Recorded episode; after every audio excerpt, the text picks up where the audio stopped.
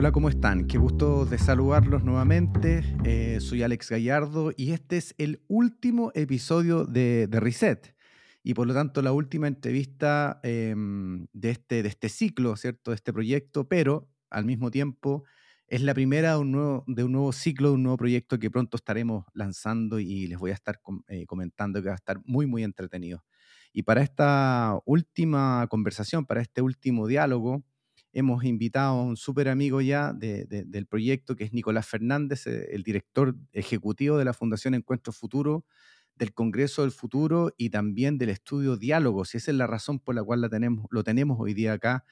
En algún episodio estuvimos conversando con él ya, él es reincidente en nuestro programa y nos viene a, conversar de algo que se comprometió en, en su minuto, ¿cierto? Contarnos qué pasó con este estudio Diálogos que usa la inteligencia artificial y que busca saber qué pensamos los chilenos sobre el futuro. Tremendamente interesante.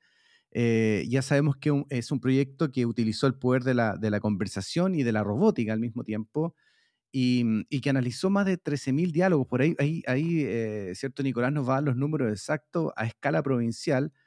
Em, y se trata, como digo, de este estudio que usó inteligencia artificial y, y, que permite tener una idea más clara sobre la percepción que nosotros los chilenos tenemos tenemos eh, respecto del futuro en un momento tan, tan extraordinario como el que estamos viviendo ahora, post 25 de octubre, con los resultados del plebiscito em, respecto de una nueva constitución política para nuestro país. Así que, Nicolás, te damos la, bienvenida. ¿Cómo estás? ¿Cómo te ha ido?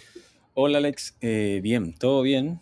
Eh, un poquito cansado ya. El, peso del año creo que se hace sentir en esta época.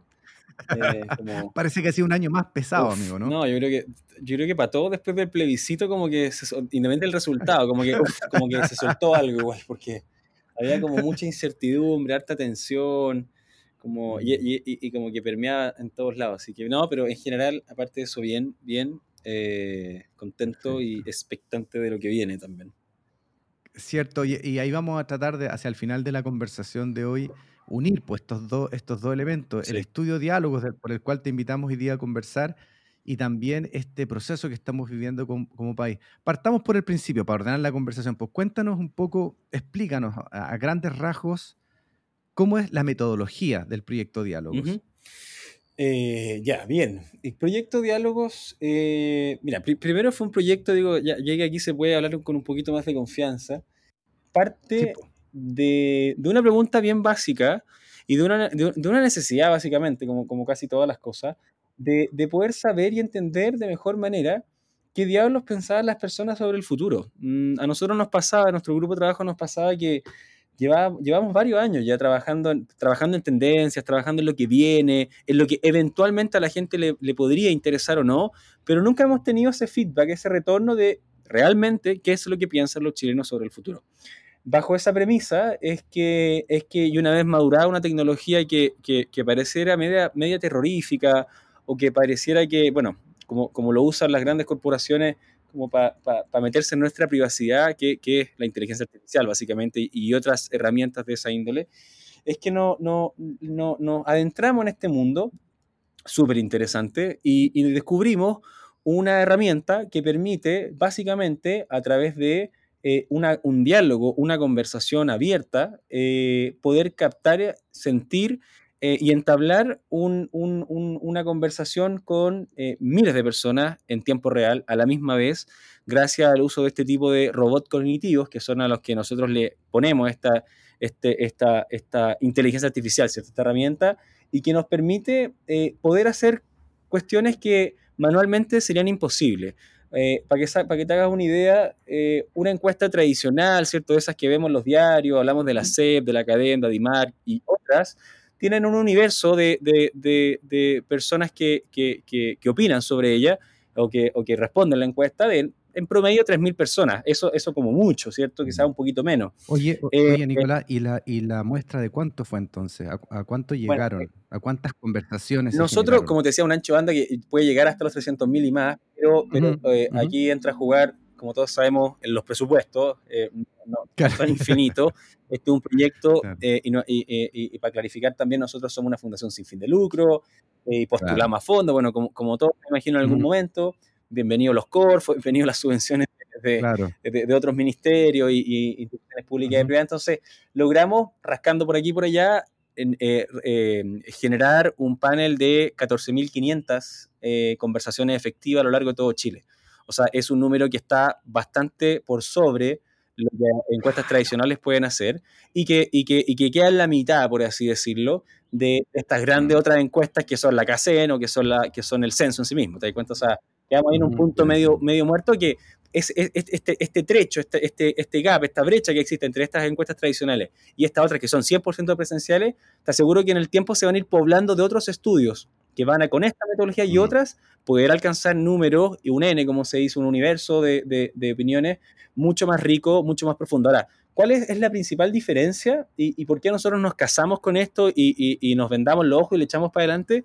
Es porque más allá del número, eh, si hubiésemos tenido los mismos 3.000 casos, el nivel de información que yo obtengo de la persona es infinitamente superior. O sea, nosotros generamos una batería de cuatro preguntas que preguntaban básicamente sobre qué sensaciones y emociones tienes sobre el futuro, eh, si te proyectaras virtualmente un par de años en adelante, qué, es, lo que, qué es lo que verías, qué es, para ti el futuro y cómo quisieras que fuera. Eh, y la gente no es que me vaya, nosotros activábamos este robot, el, el robot vía telefónica, te llamaba, tú contestabas, dabas tu consentimiento, te preguntábamos primero si querías ser parte de nuevo del estudio, tú dices que sí, se va a publicar, ¿cierto? De manera confidencial los datos, pero se va a publicar. Eh, y el robot te hace la pregunta, te dice, ¿qué es para usted el futuro? Se activa el audio y tú te pones a hablar con el robot. Y ese diálogo completo, que no está predeterminado, que no tiene alternativas de sí o no, dicotómica o binaria o de selección múltiple, se puede extender y se extendió en algunos casos hasta cuatro minutos por respuesta, por persona. Entonces, imagínate lo que yo lo que calcula lo que yo te estoy diciendo ahora en cuatro minutos. O sea, te, estoy, estoy además dándole una entonación, estoy, estoy entregándote una emoción además detrás de lo que te digo, lo que te estoy diciendo además tiene, tiene un significado, etcétera. Hay un montón de parámetros, una serie de parámetros que, como te digo, habitualmente no se pueden captar, pero con este tipo de, metodología y de tecnología se puede. Por tanto, la riqueza y la profundidad del análisis que nosotros podemos hacer eh, eh, eh, es abrumador, o sea, es una cuestión que, te deja echado mm. para atrás. Solo para darte un dato así grueso, de estas 14.500 encuestas o, respuestas que tuvimos de estas personas, se obtuvieron más de 100.000 ideas de, de, todo este grupo. O sea, hubo 100.000 ideas que recogió el estudio.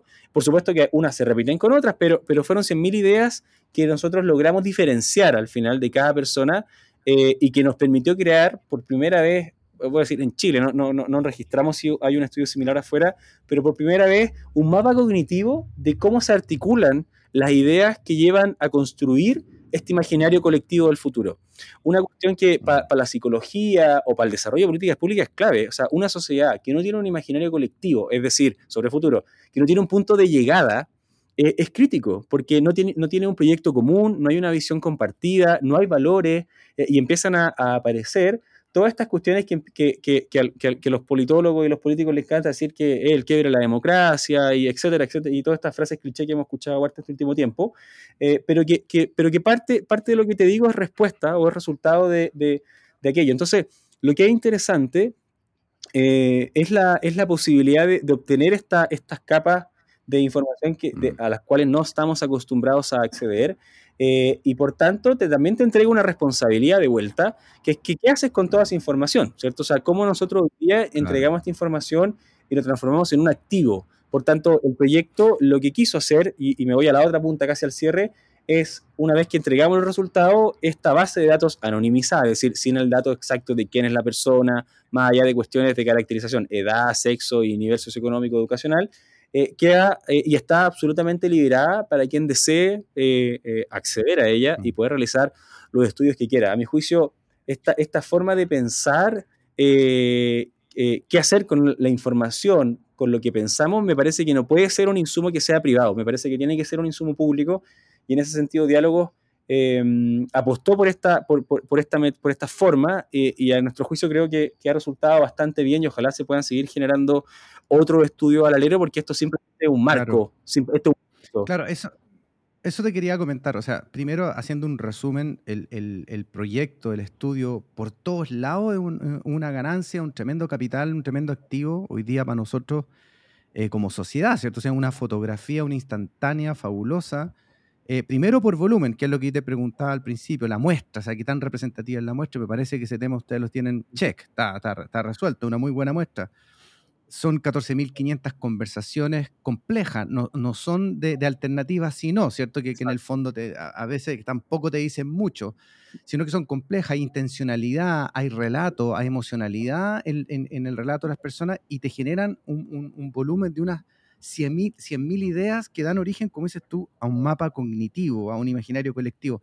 Nosotros podríamos entonces, desde ahí, después voy a volver al estudio, no, pero desde ahí podríamos, por ejemplo, para la coyuntura que estamos viendo específicamente de la, de la, de la, la constituyente, hacer un estudio como este, o sea, salir a preguntarle a la gente qué son los temas y tener una muestra más que representativa, para que después los constitucionalistas y los constituyentes formales puedan trabajar sobre eso. O sea, no sería una locura pensar algo, algo así y saber a ciencia cierta que tenemos una muestra representativa del sentir y del pensar de, de, de, los chilenos?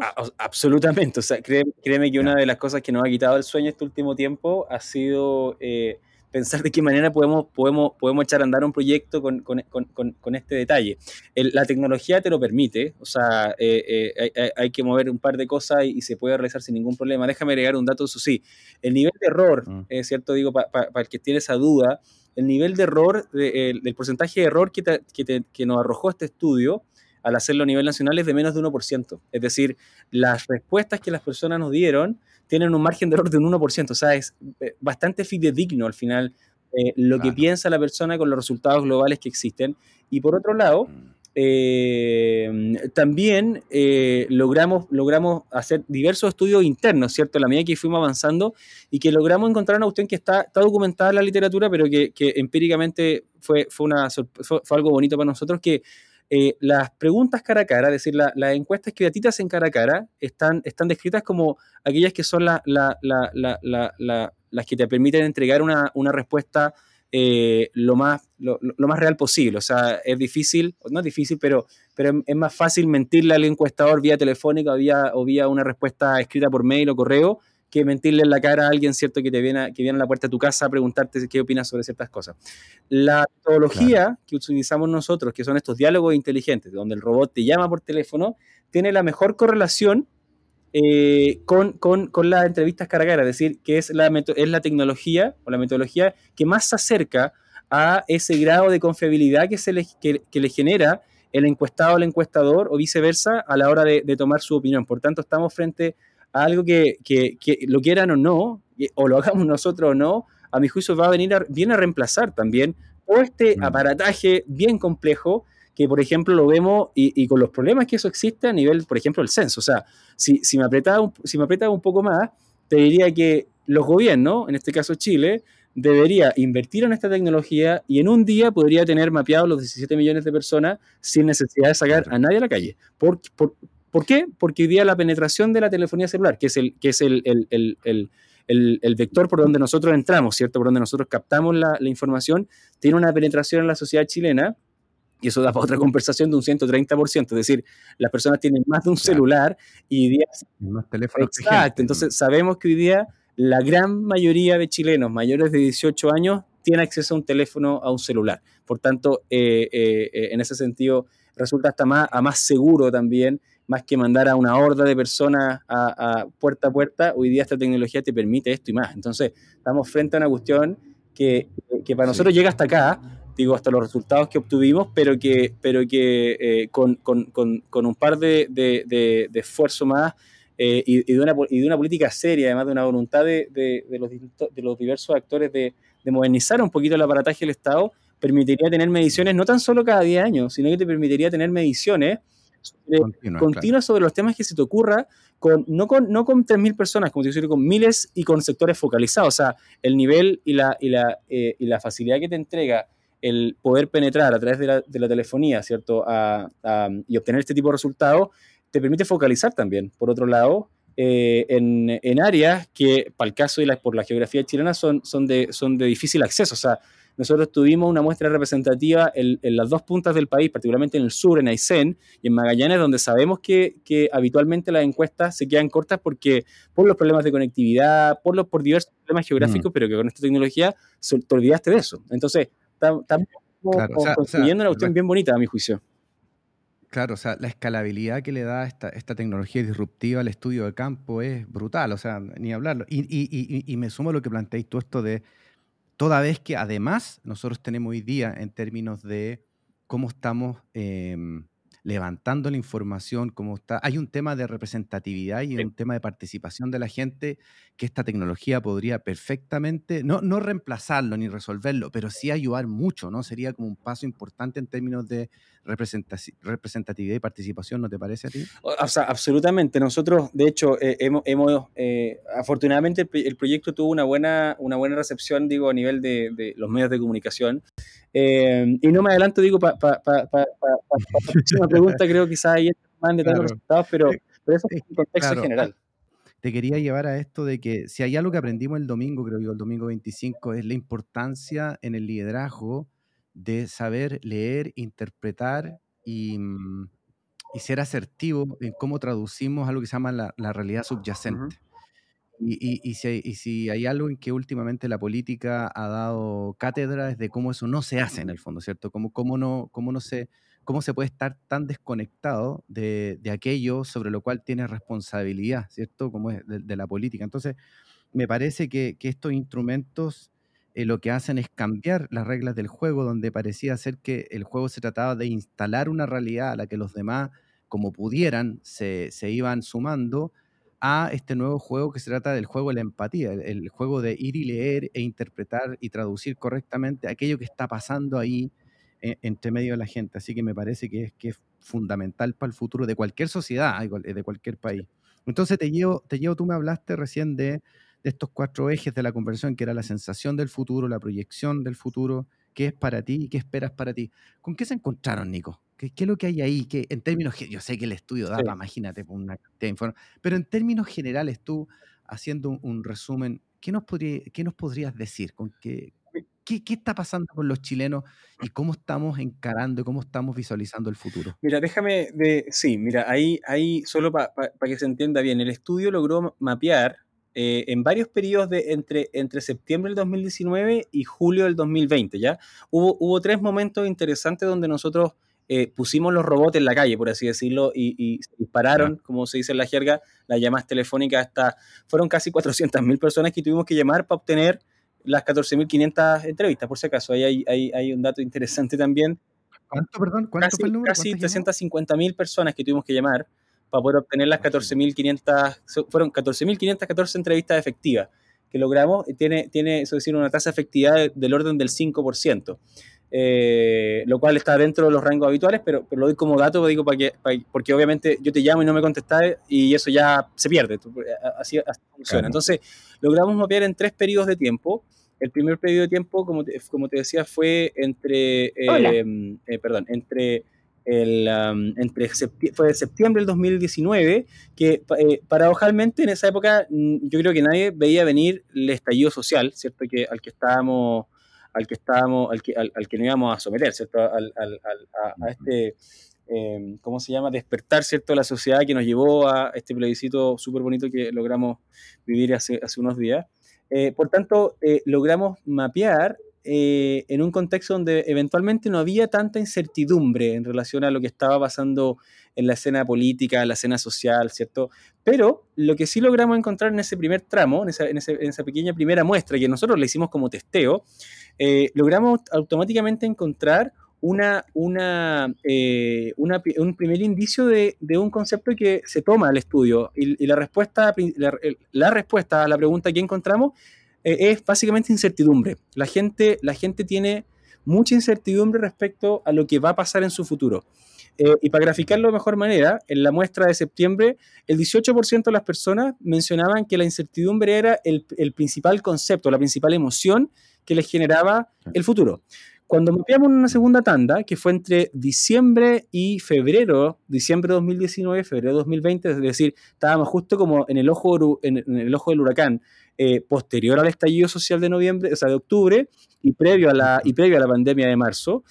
Eh, y, y, cuando medimos también la misma pregunta, de 18% de septiembre saltamos a un 26% de incertidumbre. Y, si me apretas un poquito más, llegamos a junio, que logramos que logramos eh, mapear el, el, último tramo durante COVID, o sea, en COVID, en la, en la, época, a mi juicio, que fue de las más duras, ¿cierto? Eh, donde tuvimos las mayores tasas de muerte, las mayores tasas de contagio, donde de verdad no sabíamos si esta cuestión se iba a salir de las manos o no, si se contagiaba por el aire, etc. Y en esa época, eh, hace un par de meses atrás, de, del 18% de septiembre y del 26 de diciembre, saltamos a un 38% en junio de 2020. Es decir, casi el 40% de la población, 4 de 10 personas, la, la, la, principal sensación, emoción que les generaba el futuro era incertidumbre, temor, angustia, ¿cierto?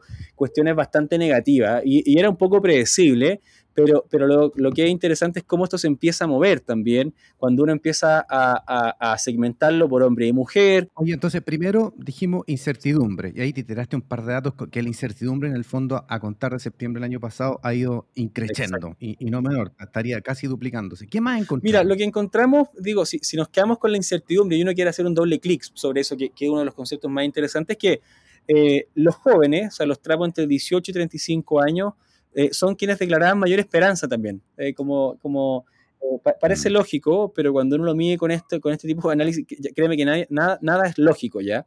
Eh, y en la medida que uno iba envejeciendo, ¿cierto? Aumentaba la sensación de intranquilidad e inseguridad, aumentaban las menciones a un, a un futuro difícil o complicado, eh, disminuían las menciones a esperanza, ¿cierto? A tranquilidad, etcétera, y a, y a otro, tipo de, y a otro tipo de indicadores.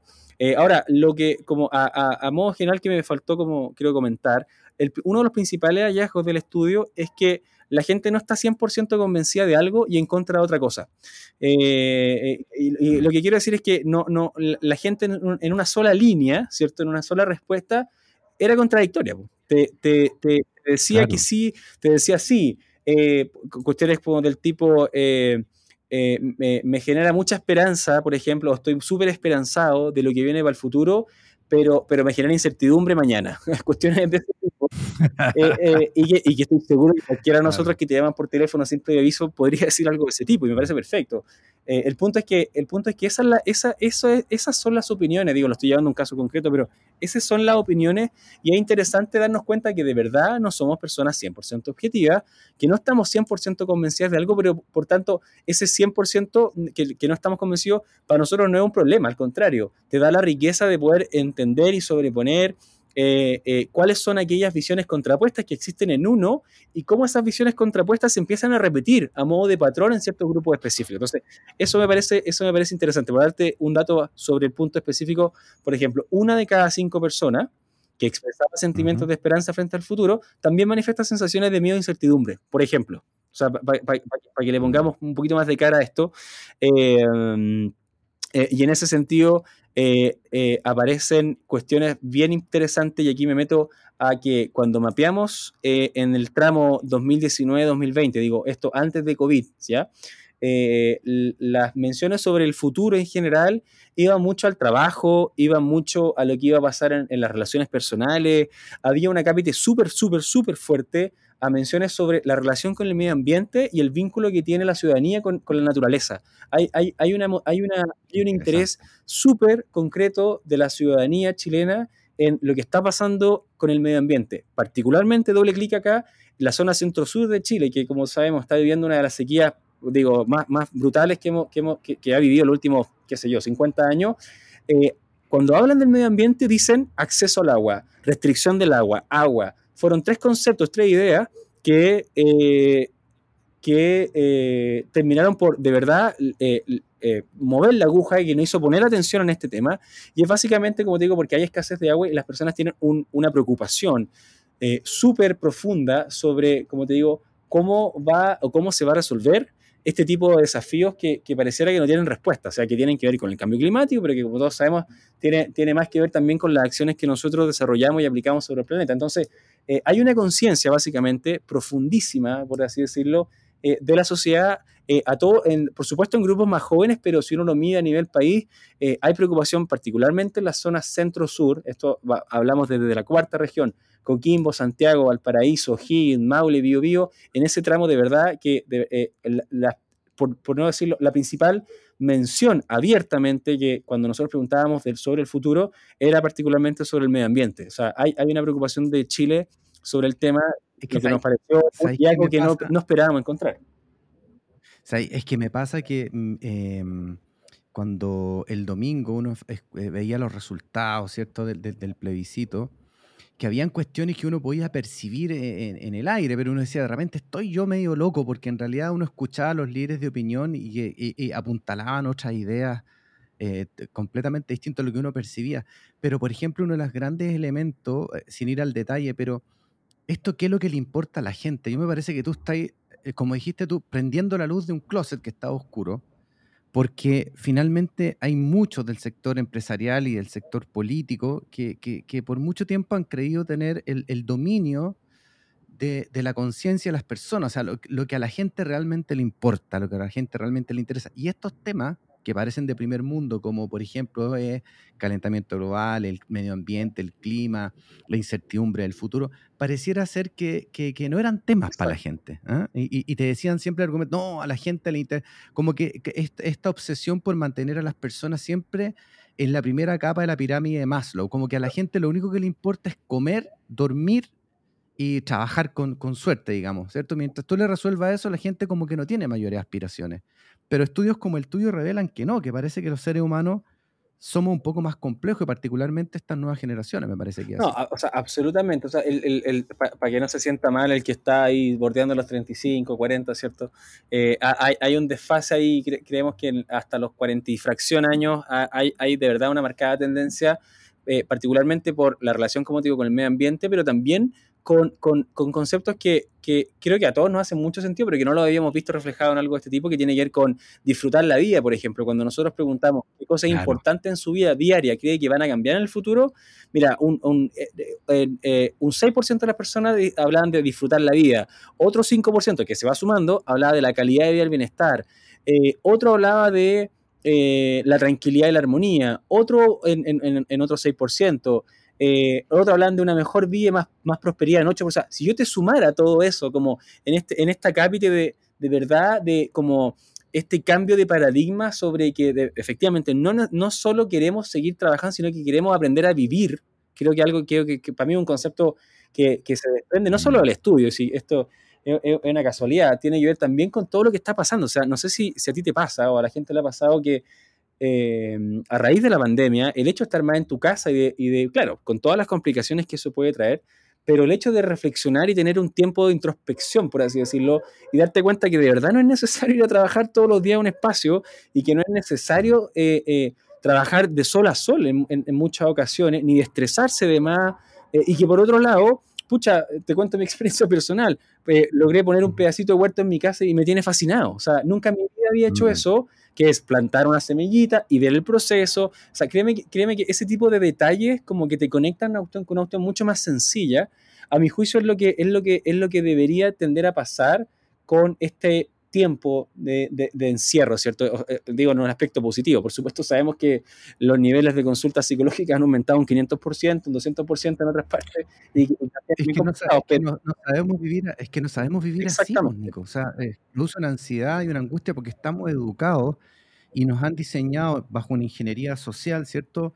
Justamente para creer que la vida solo se trata de aquello que otros nos dicen que se debe tratar. Por eso te digo yo, yo, yo creo que aquellos, no sé, líderes, empresas, marcas, em, políticos, no, sé qué, en qué estructura de la sociedad hagan eco de esto que estás descubriendo tú, de esto que se está levantando, y empaticen y se conecten con ese sentir, con ese deseo que, está oculto, porque yo me imagino que a la gente hasta le debe dar vergüenza decir de repente que que hablar de bienestar personal, hablar de disfrutar la vida, es como, es como irte temprano para la casa, me entendí de repente en la oficina, que la gente que termina su pega y a las 4 o a las 6 de la tarde se puede ir para la casa, se va hasta como con vergüenza, ¿me cachai? Entonces, eh, si empezamos a hacer sintonía fina con ese nuevo hombre, me refiero a hombre en lo general, hombre-mujer, ¿vale? Ese nuevo individuo que está emergiendo, yo creo que cosas muy extraordinarias pueden ocurrir.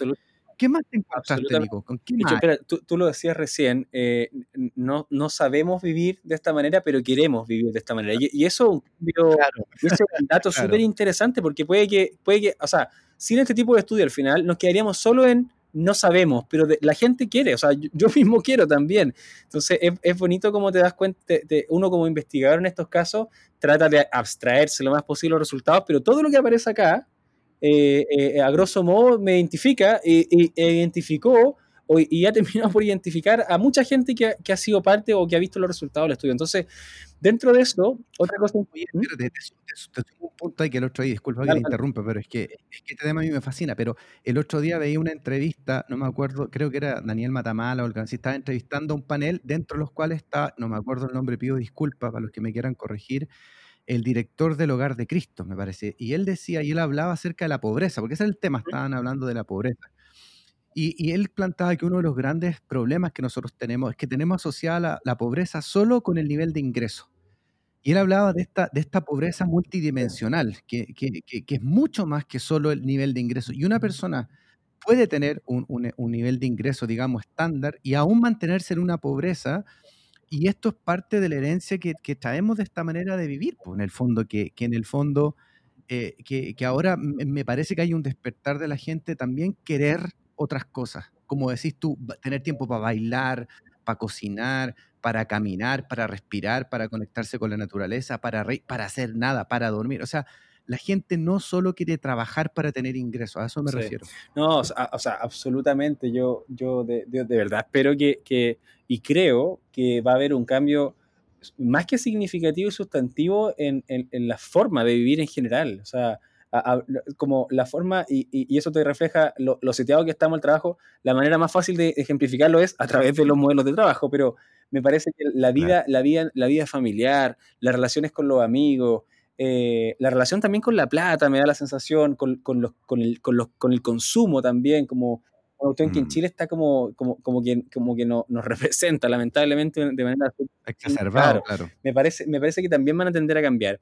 Eh, y ahí me deja conectarme con, con, lo que hablaba recién del, director de, de, del Hogar de Cristo, porque nos salió un dato eh, y te mencionaba todos estos otros conceptos que habían aparecido, como te decía, previo a la pandemia, ¿cierto? En esa medición grande que hicimos, casi, casi 13.000 casos, casi, casi, casi 13 casos que logramos captar en, en, ese periodo, y logramos obtener una muestra chiquitita de, mil, de 1.100 casos en la región metropolitana durante COVID en junio, como te decía, y lo que nos apareció fue, o sea, aún más sorprendente. O sea, toda esta gama de conceptos que la gente y de ideas que, que la gente nos comentó tendieron a desaparecer, tendieron a decirse en menor, en menor medida cuando estábamos en la mitad de la pandemia. Por darte un ejemplo, desaparecieron o se dejaron de, de, de mencionar abiertamente todo lo que tenía que ver con el medio ambiente. O sea, cuando yo preguntaba sobre cómo quisieras que fuera el futuro, qué es lo que crees que debería cambiar o va a cambiar, la relación con el ambiente desapareció como mención. ¿ya? Desapareció también la mm. mención a, a, las pensiones, desapareció la mención a la constitución, una que, que, apareció, como todos esperábamos, de manera súper fuerte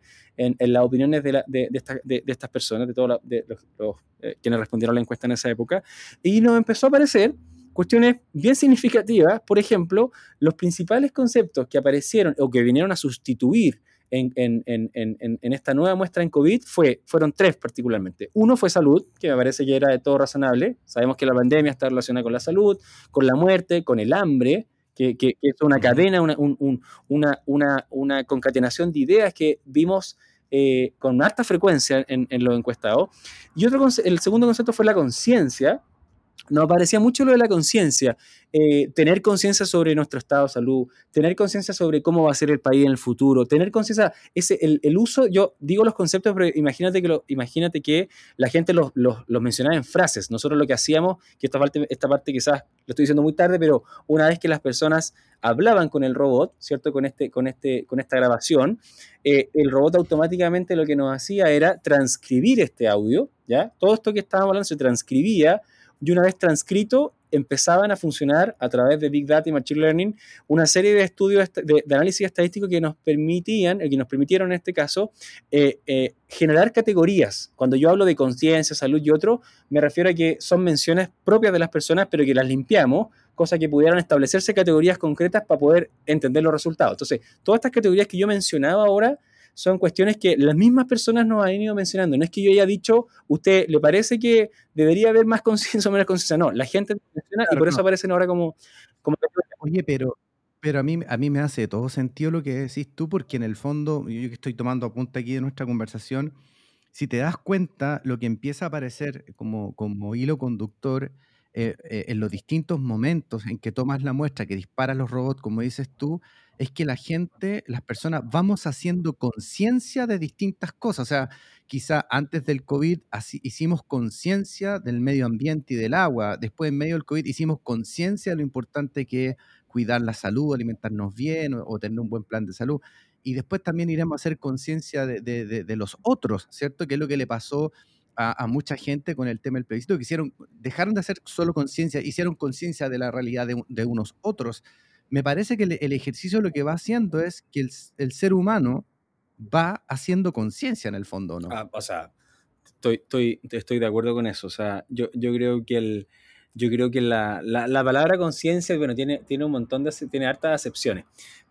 me refiero a la SC, a la que con SC, de, yo, yo en, relación a lo que me rodea, Exacto, claro. sí, sí, no la conciencia moral. sí, sí. No, lo que te digo es que, que, claro, como tiene hartas acepciones, en cualquiera de esas acepciones igual hace sentido lo que la gente dice. O sea, porque lo, lo, que yo no puedo saber ni predecir siempre es con qué efecto me mencionaban esa palabra o, cierto, o cierta idea. Te la, cuando yo menciono, la gente menciona conciencia, te la asocian con una idea, pero uno no, no, tiene la posibilidad de preguntarle, ¿a qué te refieres con conciencia? Entonces, Claro.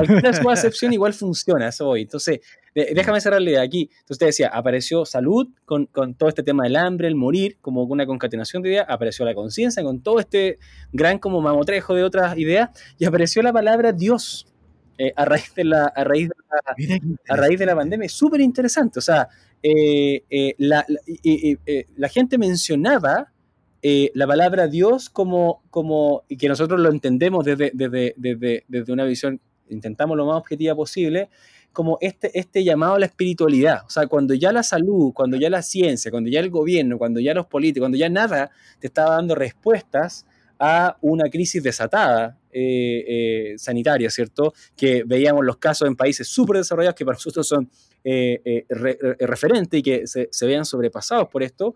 Acuérdate que esto es junio que de este año, la época más cruda, aparece Dios y la gente lo que, lo que básicamente nos dice es eh, mi cabeza dejó de pensar en, todos estos otros grandes temas que me preocupaban porque tenía tiempo para eso. Hoy día tengo una necesidad de sobrevivencia, por eso hablamos mucho del morir, del hambre, qué sé yo, eh, y, aparece la espiritualidad nuevamente, como a lo largo de toda la historia, como, como una de las respuestas también a, aquellas cuestiones sobre las que no tenemos eh, respuestas concretas, sobre las que no tenemos ideas concretas. Entonces, es interesante eh, eh, porque te refleja también este porcentaje del país que, que, que, que no, no, te sabría identificar a qué tipo de religión representa la palabra Dios. O sea, no, no, sé si son católicos específicos u otra, ¿cierto?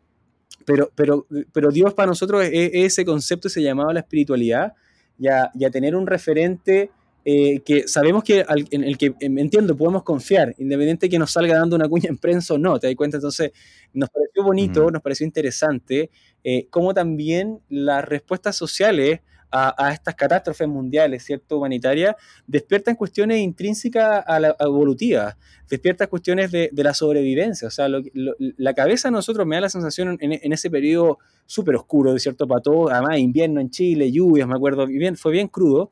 Eh, nos llevaba y nos despertaba esta cuestión de simplemente pensar en comer, sobrevivir y, tener lo más seguro posible a nuestro entorno y confiarle a esta espiritualidad, a este Dios, la posibilidad de que nos mantuviéramos sanos.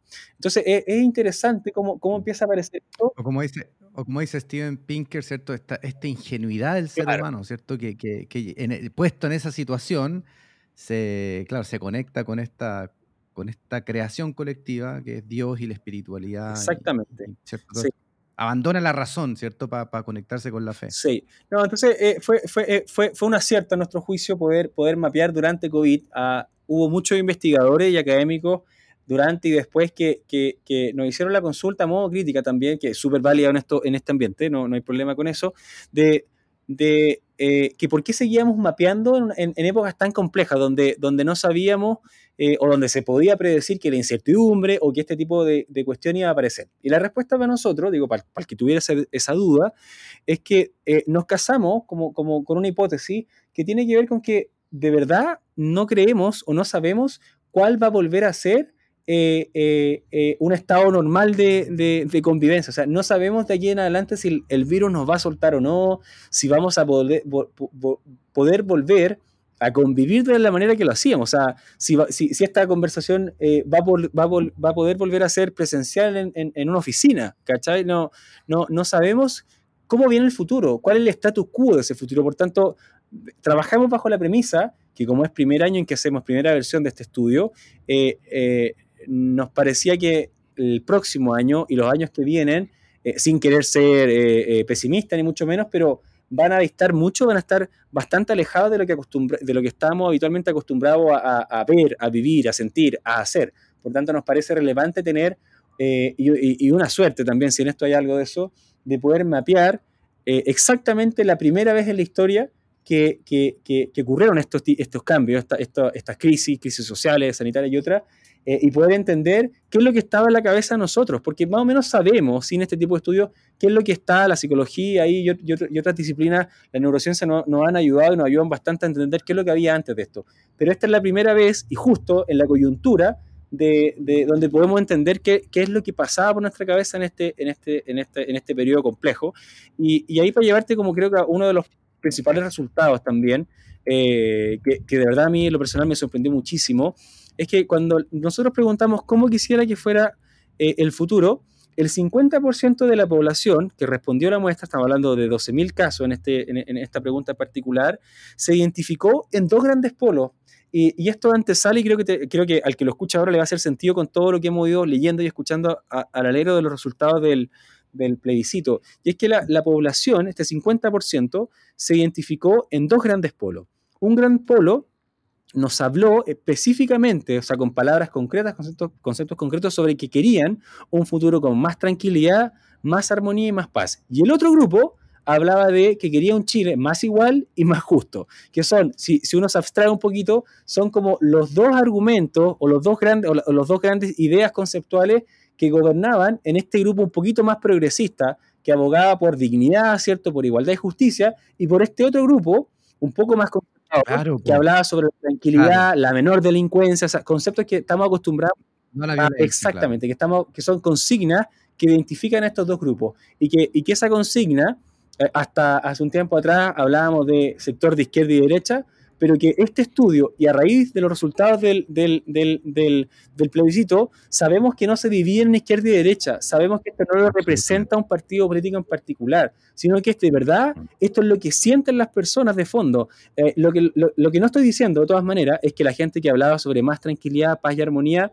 haya votado rechazo, al contrario, me da la sensación que ambos grupos súper identificados eh, eh, eh, lograron mayoritariamente a votar por la prueba. Esto ya es una opinión personal y, y, un, y, un, y una, una, hipótesis propia, pero me da la sensación que, que, que, estos son los nuevos clivajes hoy día a nivel social.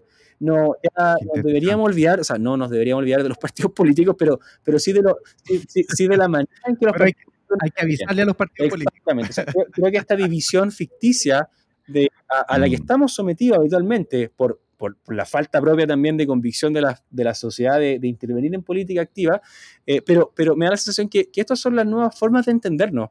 Y, si, y, si, y si me apuro un poquito, logramos además hacer un mapeo específico de cómo se compone estos dos grupos. Entonces, por ejemplo, eh, la gente que, que, que, y aquí viene lo interesante, el grupo que habló mayoritariamente sobre más igualdad y justicia es un grupo joven. O sea, el 27% de la muestra eh, que, que, representan el tramo entre 18 y 35 años fueron quienes más mencionaron la igualdad y la justicia. Y viceversa, se generó una escalera inversa hacia el otro lado.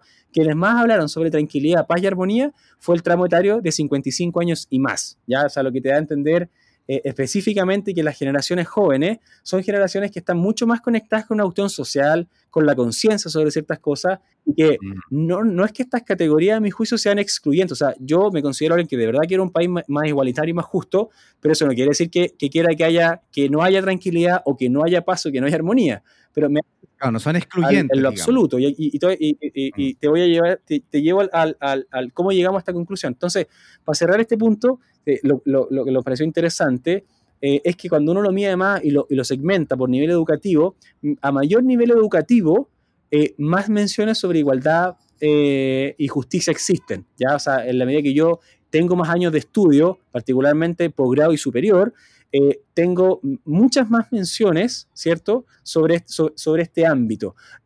Al contrario de lo que está pasando, en, quienes hablaron de más tranquilidad, paz y armonía, que es, bastante homogéneo, o sea, es independiente de si cursé educación media, superior o posgrado, el que yo diga menciones de este, de este, en, este, en, este, en este ámbito. ¿Y por qué? La, literatura nos dice que particularmente eh, el arraigo en sectores conservadores o, esta, o esta eh, la idea es que, se van, que, tú tienes sobre, sobre eh, esta la más conservadora, como digo, se traspasan más por cuestiones familiares, ¿ya? O sea, no, no, o sea, hay, hay, un traslape entre lo que piensa mi abuelo, mi papá y yo, probablemente, si somos personas que estamos más hacia a la centro derecha, para ponerlo en términos concretos, independiente del nivel de estudio o lo que hagamos en nuestra vida, vamos a tener la concepción bastante más arraigada, a diferencia del otro grupo que puede que tú eh, tengas conceptos sobre igualdad, y justicia, pero que a la medida que yo voy estudiando más, pareciera ser que el conocimiento o, estos años de estudio te hacen pensar eh, y creer que lo que se necesita a la hora de... Que son, bienes, superiores, ¿o no? Que, la igualdad y justicia son bienes superiores. Exactamente. Que, articulan la paz, la armonía. Exactamente, tal cual. Ahora, cuando uno dice, claro, se, se abren estos dos polos eh, eh, y, que, enfrentan a dos veredas opuestas, ¿cierto?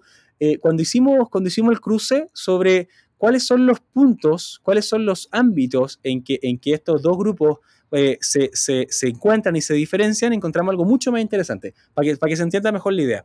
Cuando, cuando yo te digo que la gente menciona más igualdad y justicia, no es que yo diga yo quiero más igualdad y justicia, es que este concepto se asocia a una idea completa, ¿ya?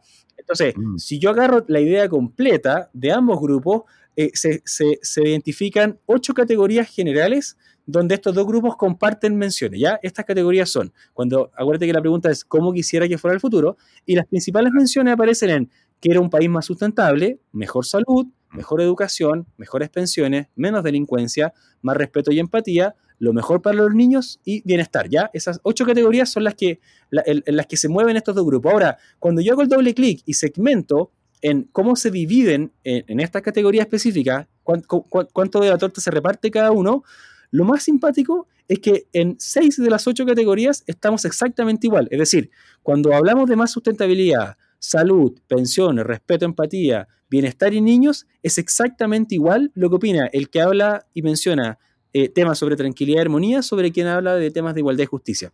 Las únicas diferencias que existen son en mejor educación, es decir, cuando se menciona el tema de la mejor educación, eh, hay, un, hay, una diferencia significativa en quienes eh, hablan de igualdad y justicia. Es decir, quienes hablan de igualdad y justicia mencionan que quieren una mejor, una mejor educación versus quienes hablan de, de tranquilidad y armonía. Y viceversa, en el ámbito de menos delincuencia y violencia, eh, son mucho más, eh, mencionan de mucha mejor, de, eh, con mucha más frecuencia, quienes también asocian conceptos de paz, tranquilidad y armonía versus quienes hablan de conceptos de igualdad y justicia. Ahora, si nos abstraemos de esto, a mí me hace mucho sentido, a nosotros nos hace mucho sentido que habitualmente cuando ah, se escuchan personas y grupos hablando sobre igualdad y justicia, siempre una de las consignas y las banderas de lucha es una mejor educación, ¿cierto? Lo vimos en, el gobierno Bachelet, que queríamos educación gratuita, se, hizo una reforma y esas eran las consignas que rodeaban. Y cuando hablamos de la delincuencia en general, es una conversación que está mucho más arraigada en sectores conservadores, donde, se, donde, donde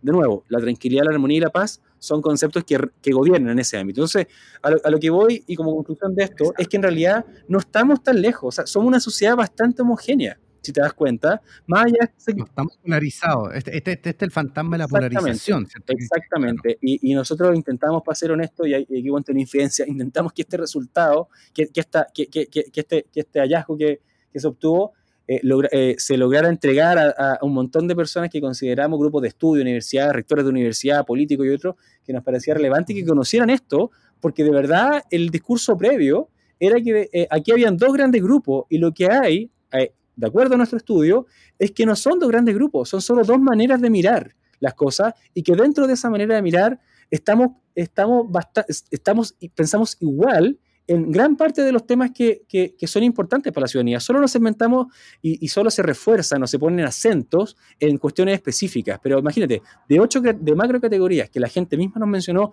solo en dos existen diferencias sobre este grupo. El resto, las menciones exactamente igual. Entonces, a lo que voy es que somos al final una sociedad que pareciera que se cari, bueno, bueno, se, se, se, se, estableció en estos patrones de izquierda y derecha, arcaico a mi juicio, se, se nos hizo ver que de verdad estamos en vereda opuesta donde no hay ningún puente. O sea, cada vez que el gobierno cedía frente a la presión de la oposición o que el gobierno cedía frente al reclamo popular, ciertos ciudadanos sobre algunos temas, era como una gran hazaña. Pero lo que te quiere decir esto es que al final no es tan así, porque en realidad eh, mm. e, es, esa tendida de puente, como se llama, ¿cierto? Era algo que al parecer no fue tanto esfuerzo porque del otro lado se pensaba lo mismo. El problema es que queremos, pareciera ser, seguir aparentando diferencias, clivajes y brechas que en la práctica y a nivel cognitivo, insisto, de lo que pensamos, no son tales. Entonces creo que hay que sacar este velo medio, antiguo y espero que este plebiscito eh, lo, logre hacer, ¿cierto? O sea, nos quedamos con un plebiscito del, del, 89, ¿cierto? 90, que marcó una generación eh, y, que, y que efectivamente polarizó y terminó por extremar eh, este, este argumento de quienes están a favor del Estado y a favor del mercado, quienes están a favor de la izquierda y la derecha, y básicamente quién está a favor de Cuba, Venezuela y quién está a favor de Estados Unidos y China. O sea, se, se, se, se nos polarizó en un discurso que a todas luces no es tal. Y, y, no solo el estudio te da luces de eso, o sea, creo que hay, hay una serie de, de, si uno mira ahora para atrás, claro, es súper fácil, pero si uno mira hacia atrás, te das cuenta que nunca hemos estado tan, tan lejos. O sea, cuando se han llegado a acuerdos nacionales sobre otros temas, creación de un Ministerio de Ciencia, digo que es un tema que a nosotros nos importa mucho en el grupo de estudio, eh, o, políticas de subsidio a la investigación, o subsidios a, clases medias, o, ley de etiquetado, u otras cosas que, nos, que, son temas globales y, como sociales en todo ámbito, no fue tan compleja la negociación. Y creo que, creo que este estudio, eh, y espero que este estudio sea reflejo y profundice sobre eso, porque de verdad eh, para mí este fue uno de los principales hallazgos. Insisto, preguntamos abiertamente cómo quisiera que fuera el futuro y lo que nos apareció es esto, para que se entienda eh, la, riqueza que, que, hay en la opinión de cada uno de nosotros. O sea, imagínate si yo hubiese preguntado específicamente sobre eso, imagínate lo que nos hubiese podido parecer. Eh, lo, que hace que esto te, quite el, te el sueño todos los días de seguir echándole plata a la máquina y poder seguir preguntando infinitamente. Mm.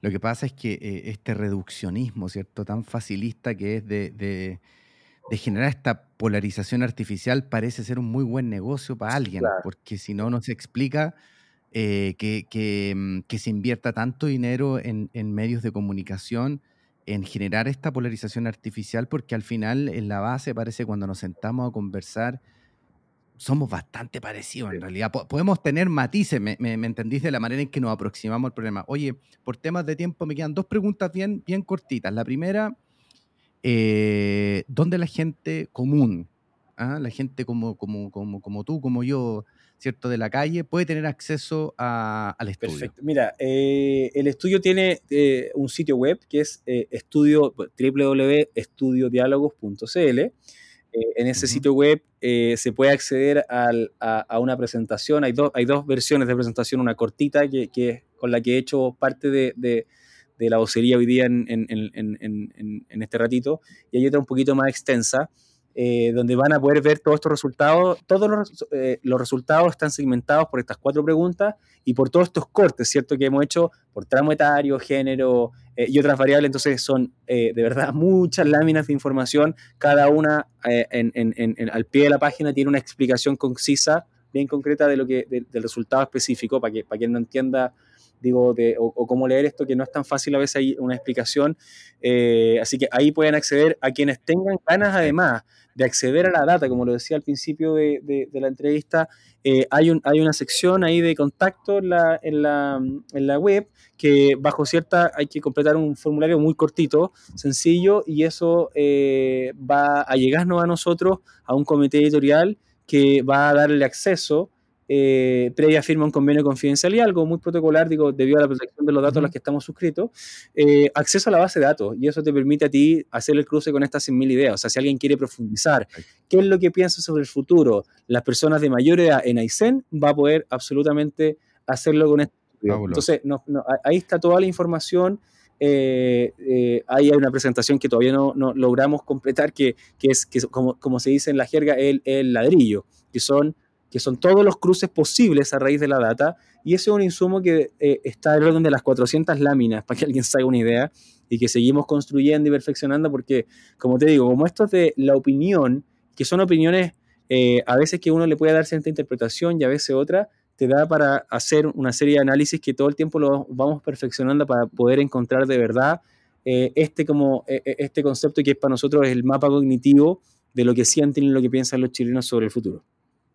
Fabuloso. Oye, la... así que todos los interesados, que, entre los cuales me incluyo, ya sabemos dónde podemos tener acceso. Y una última pregunta, una última reflexión. citando a Carlos Peña, ¿cierto? Que ha sido uno, el rector de la, de la Universidad Diego Portales, que ha sido una de, de las voces mesuradas y reflexivas, ¿cierto?, en, este último tiempo, más allá de que uno pueda compartir uno de sus puntos de vista, pero me parece que ha sido una de las voces que ha mantenido, como dicen los futbolistas, la pelota en el piso y ha tratado de, como de, entender la realidad subyacente. Eh, tiene una declaración que a mí me parece súper interesante y quiero ver cómo se aplica esto al estudio que, que, mm, tú has dirigido. hablando acerca del pasado, eh, Carlos Peña decía que el pasado eh, no es una, un reflejo digamos, perfecto de, la historia, ¿cierto? En cada uno de nosotros, sino más bien es una versión editada o antojadiza eh, de nuestra propia conciencia. ¿Cómo se aplica eso para el futuro? ¿Qué es el futuro entonces si, el pasado es, eh, eh, es, una edición antojadiza de nuestra propia historia o de lo que nosotros queremos que sea nuestra historia? ¿Qué debemos entender por el futuro, Nicolás, entonces? ¿Será una proyección tan prístina y tan clara o es más bien eh, como dice el mismo Carlos Peña, otra pulsión emocional más.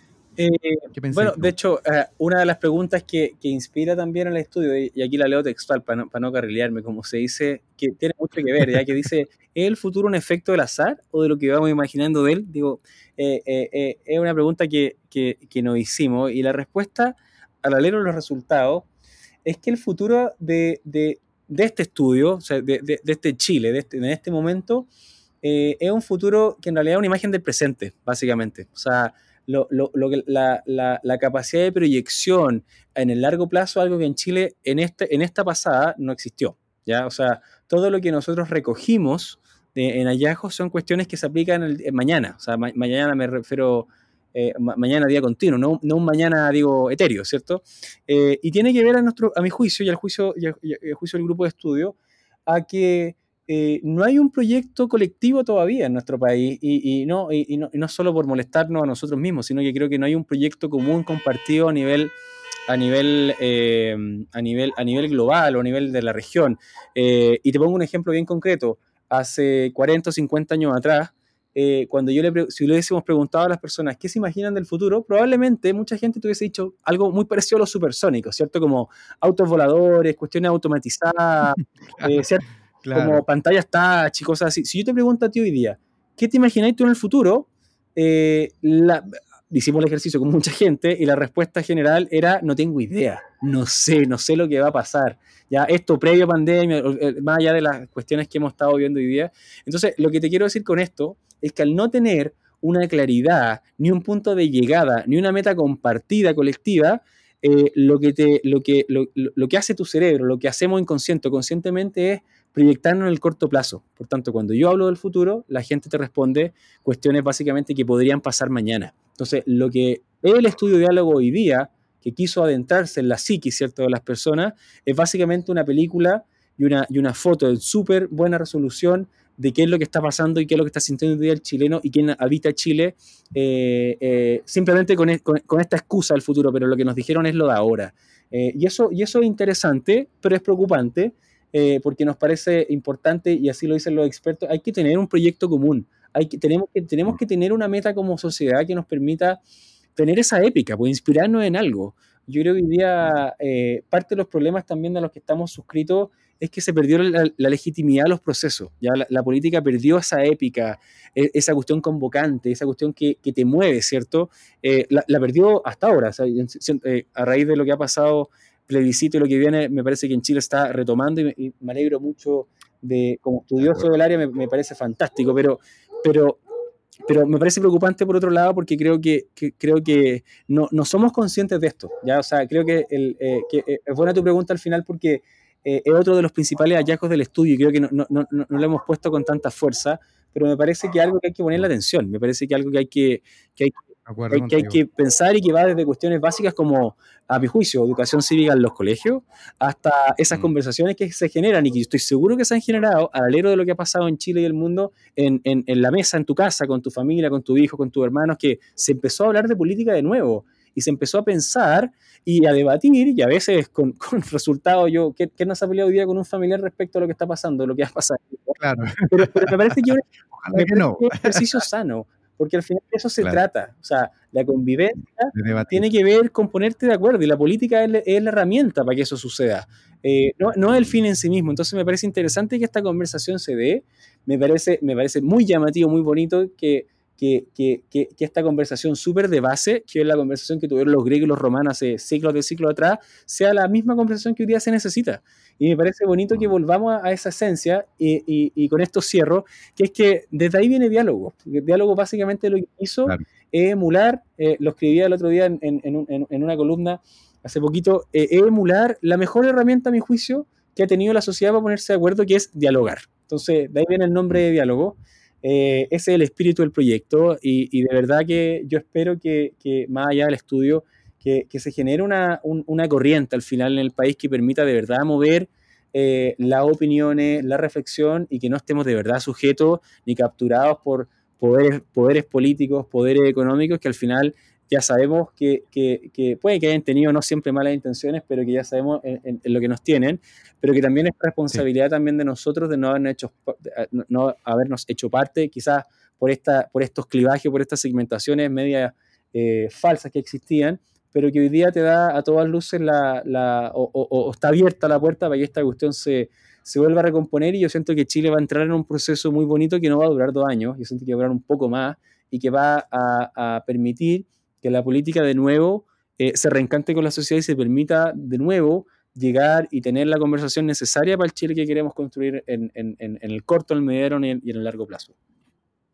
Y, esperemos que así sea. Mira, fíjate que, te lo preguntaba porque, y para ir cerrando la conversación, justamente para no caer en la trampa, como dice mm, José Manuel Sánchez, este físico español, me leí un artículo del extraordinario hace poco, para, no terminar haciendo que, el pasado se, se haga futuro sino que, sino que, el futuro se haga que el futuro se haga presente en realidad. Y, yo creo que ahí va a estar la tensión de la conversión. Bueno, Nicolás, podríamos estar nosotros cuatro días completos conversando. Vamos, vamos a tener, tenemos un proyecto ya que ya, ya, lo vamos a comunicar, pero gracias nuevamente por haber, eh, por haber compartido con nosotros estos hallazgos fabulosos hay, hay material para mucho rato, así que seguiremos conversando al respecto, mi querido amigo. No, feliz.